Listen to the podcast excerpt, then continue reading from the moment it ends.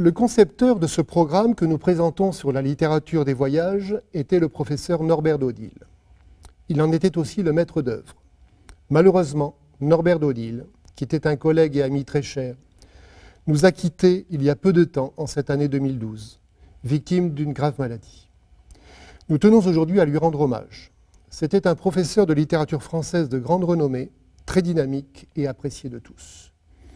Ceux d'entre nous qui le connaissent depuis longtemps savent qu'il avait une expérience internationale très forte. Il avait en effet, pendant six ans, été directeur de l'Institut français de Bucarest et pendant deux ans directeur de l'Institut français de Prague, où il avait aussi été attaché culturel. Il possédait donc une très forte expérience internationale, et c'est cela qui le caractérisait. La connaissance profonde de pays et de milieux divers, l'expérience de la différence et le sens de l'histoire en marche. Norbert Dodil était chevalier dans l'ordre des palmes académiques. Il était d'ailleurs le fondateur de la section des palmes académiques pour la Roumanie, pays qui lui était très cher, et aussi membre d'honneur de la Fondation culturelle roumaine.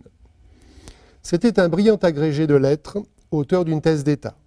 Il avait à son actif de nombreuses publications remarquées et remarquables, trop nombreuses pour être citées ici.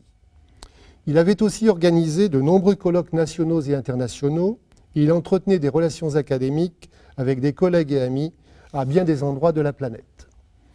Sa palette était particulièrement large, puisque ses travaux couvraient des domaines très divers de sa discipline, de l'écrivain français Barbé de Revilly, sujet de sa thèse d'État, à Eugène Ionesco, Sioran et bien d'autres, sans oublier bien évidemment la littérature réunionnaise et la littérature francophone en général.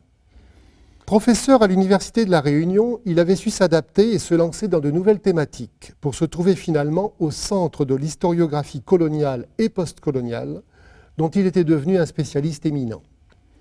À cet égard, on peut citer sa belle introduction aux discours coloniaux, parue en 2011 aux presses universitaires de la Sorbonne. En bref, les grandes thématiques du monde de l'océan Indien n'avaient pas de secret pour lui.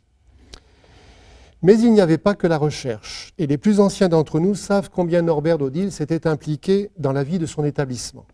Il avait notamment exercé la fonction de doyen de la faculté des lettres et sciences humaines à l'Université de La Réunion.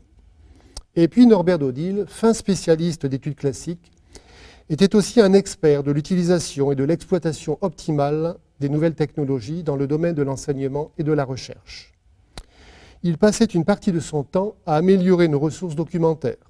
Grâce à lui, nous avons des partenaires partout, en France et dans le monde. Norbert Dodil nous a beaucoup apporté. C'était un universitaire authentique, à la fois porteur des valeurs classiques et féru de nouvelles technologies, mais pas seulement pour le plaisir. Il a toujours eu le souci de l'efficacité pédagogique, que ce soit auprès des étudiants dans ses enseignements ou pour la recherche. Sa culture était immense et très diverse.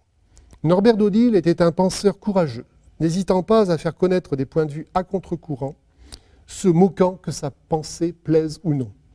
C'était le chemin du réalisme, sans pédantisme, sans se payer de mots, qu'il choisissait toujours. Avec lui, nous étions bien loin du politiquement correct et de la pensée unique. Sur un plan plus personnel enfin, dans sa lutte contre la maladie, nous avons pu admirer encore davantage son courage, sa dignité, sa grande gentillesse, sa profonde humanité dans la discrétion et la sobriété, ainsi que son sens de l'amitié et du devoir. Sur ce dernier point, il importe de dire que malgré la souffrance, il a tenu jusqu'au bout à respecter tous ses engagements. Le meilleur des hommages à lui rendre aujourd'hui était d'achever, dans le respect de sa mémoire, ce projet qui lui tenait tant à cœur.